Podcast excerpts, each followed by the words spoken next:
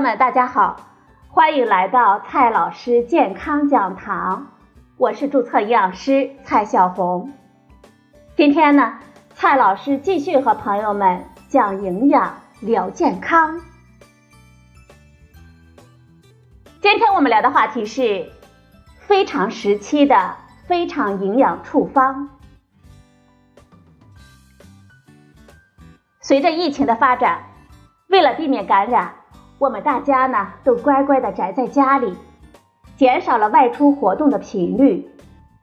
与此同时，不出门带来的采购不便、家中物资缺乏等问题，也为我们的吃增加了难度。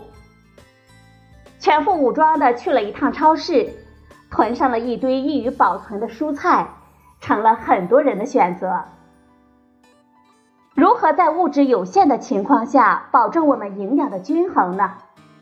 在缺乏运动的漫长的宅家的过程中，怎样合理的调配我们的三餐呢？今天呢，我们就聊这个话题。在疫情期间，除了勤洗手、戴口罩、尽量的少出门以外，合理的饮食也是提高我们身体抵抗力的有效的方法。针对疫情时期的情况，营养专家们提出了十个饮食营养处方。接下来呢，我们一一的来看一下。第一个营养处方：主食粗细搭配，每天半斤到八两，也就是二百五十克到四百克。很多天不出门，运动量减少。就会导致便秘几率的增加。多吃全谷杂豆和薯类，有助于摄入充足的膳食纤维，预防便秘，维护我们肠道的健康。此外，这类主食维生素和矿物质含量也远远的高于精白米面，同等重量下能够提供更多的营养，并且血糖生成指数更低。谷薯类食物含有丰富的碳水化合物，是我们人体最重要的能量来源，并且具有保护蛋白质的作用。我们每天呢应该摄入两百五十克到四百克，要做到粗细搭配，种类应该达到三种以上。其中全谷物像紫米、小米、大黄米、黑米、糙米、燕麦等等，和杂豆类。像红豆、绿豆、豌豆、蚕豆、芸豆等等，五十克到一百五十克；薯类像红薯、马铃薯、紫薯等等，要达到五十克到一百克。第二个营养处方，鱼禽肉蛋要足量，每天三两到四两，也就是一百五十克到两百克。疫情期间呢？我们一定要摄入足够的优质蛋白质，因为蛋白质是我们人体内各种酶、激素、抗体和免疫因子的合成原料。若摄入不足，就会影响我们组织的修复，使我们皮肤和黏膜的局部免疫力下降，容易造成病原菌的繁殖和扩散，降低我们抗感染的能力。鱼禽肉蛋还能够提供多种微量营养素。比如说铁、锌等等，它们有助于维持我们正常的免疫功能。鱼、禽、蛋和瘦肉等动物性食物的蛋白质含量普遍较高，并且它们的氨基酸组成呢更适合我们人体的需要，利用率高。其中水产品脂肪含量相对较低，而且含有较多的不饱和脂肪酸，我们可以首选。建议我们每天呢摄入四十克到七十五克。禽类的脂肪含量也相对较低，而且脂肪酸组成优于畜类脂肪，选择呢应该先于畜肉。瘦肉当中的脂肪呢含量比较低，也可以适当的选择。畜禽类我们每天摄入四十克到七十五克。蛋类各种营养成分比较齐全。我们推荐每天吃一个。此外，奶类和大豆也富含优质蛋白质，我们建议每天摄入奶类三百克，大豆十克左右。第三个营养处方，多吃新鲜的蔬果，每天最好一斤以上。橙黄色和深绿色果蔬，像胡萝卜、南瓜、西兰花、菠菜等等，含有能够促进我们抗体合成的维生素 C，还可以提供大量的贝塔胡萝卜素，它可以在我们人体内转化为维生素 A，而维生素 A 呢，有助于维持我们皮肤和黏膜的完整性。只有当维生素 A 充足的时候，我们的皮肤和机体的保护层。像胃肠道、呼吸道、生殖道上皮层，才能够维持正常的抗感染能力和抵御外来侵袭的天然屏障作用。除此之外，果蔬中的很多植物化学物都具有抗氧化作用，对于提高我们身体的抵抗力也有一定的好处。蔬菜水果是多种维生素、矿物质、膳食纤维和植物化学物的重要来源。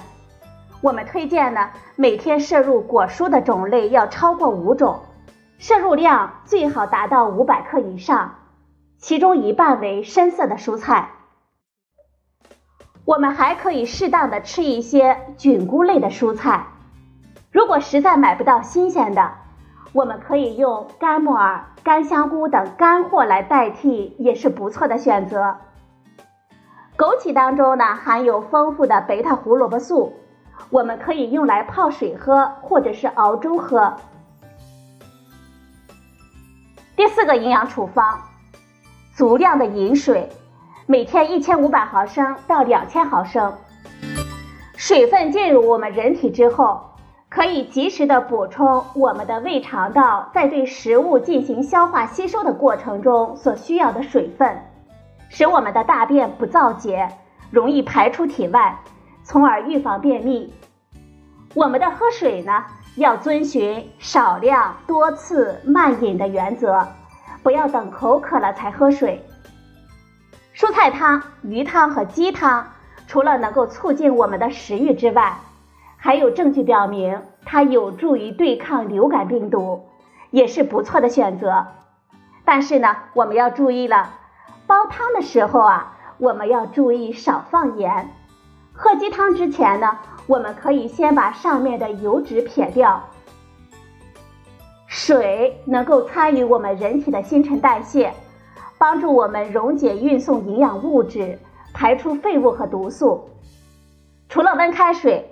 我们还可以选择淡茶水，比如说红茶、绿茶、白茶、茉莉花茶、乌龙茶、普洱茶等等。第五个营养处方，烹调我们首选植物油，外加每天一小把的原味坚果。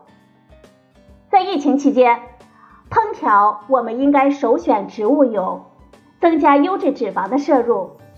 比如说花生油、橄榄油、亚麻籽油和紫苏油等等，每天吃一小把的坚果也能够提供优质的脂肪。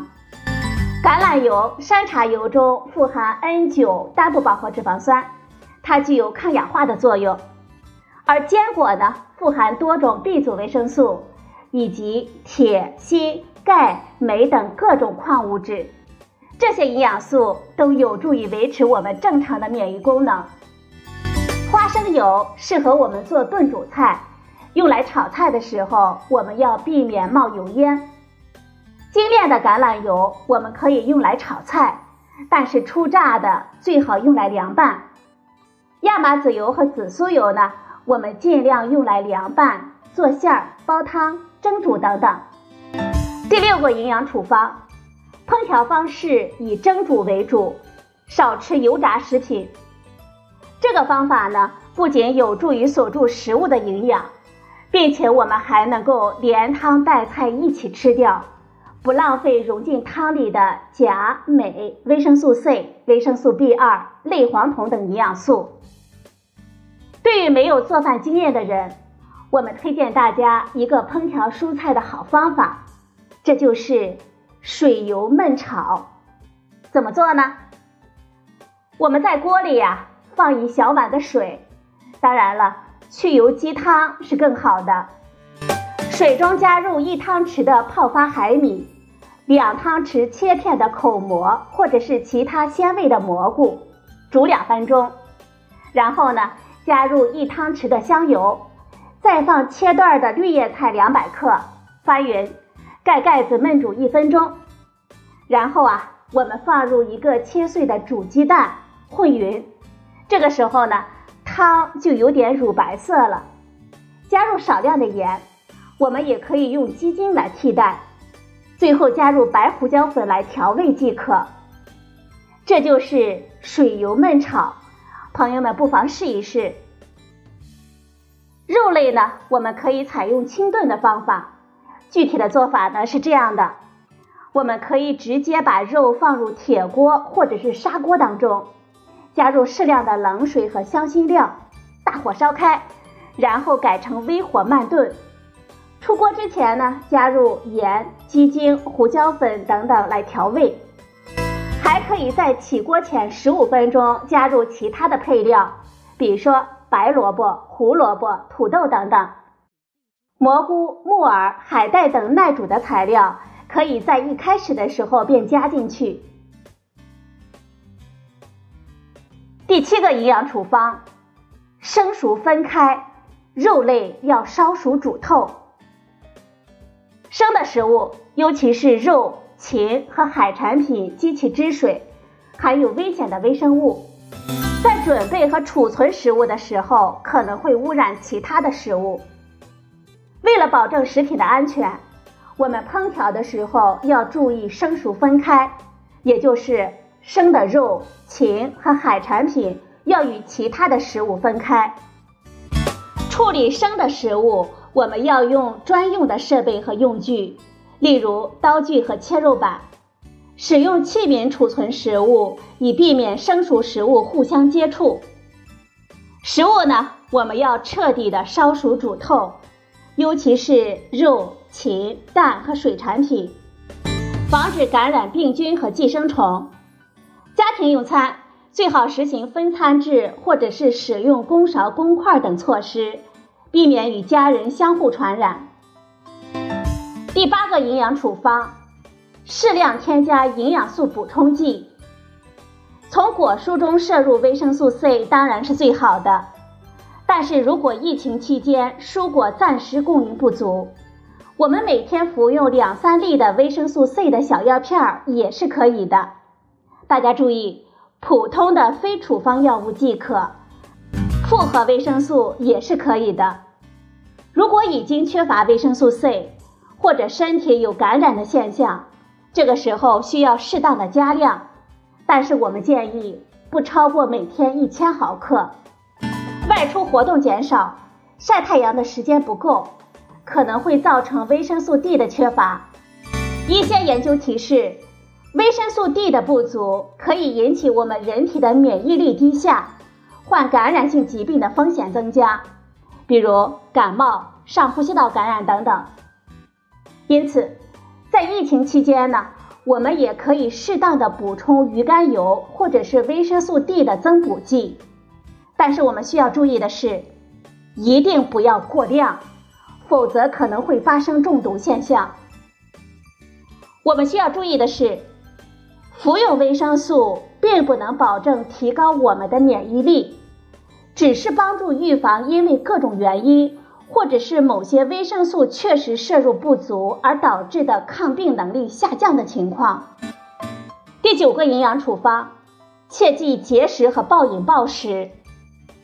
吃的太少，营养不良，身体连维护机体正常运作都有困难了，对抵抗感染性疾病极为不利。我们不妨给自己一个理由，快乐的享用美食，只要是有营养的东西。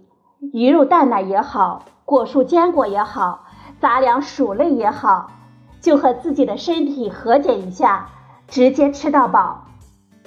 当然，每天宅着不动，大吃大喝也不利我们的健康。正确的防肥方式是要注意少吃油腻食物和零食甜点。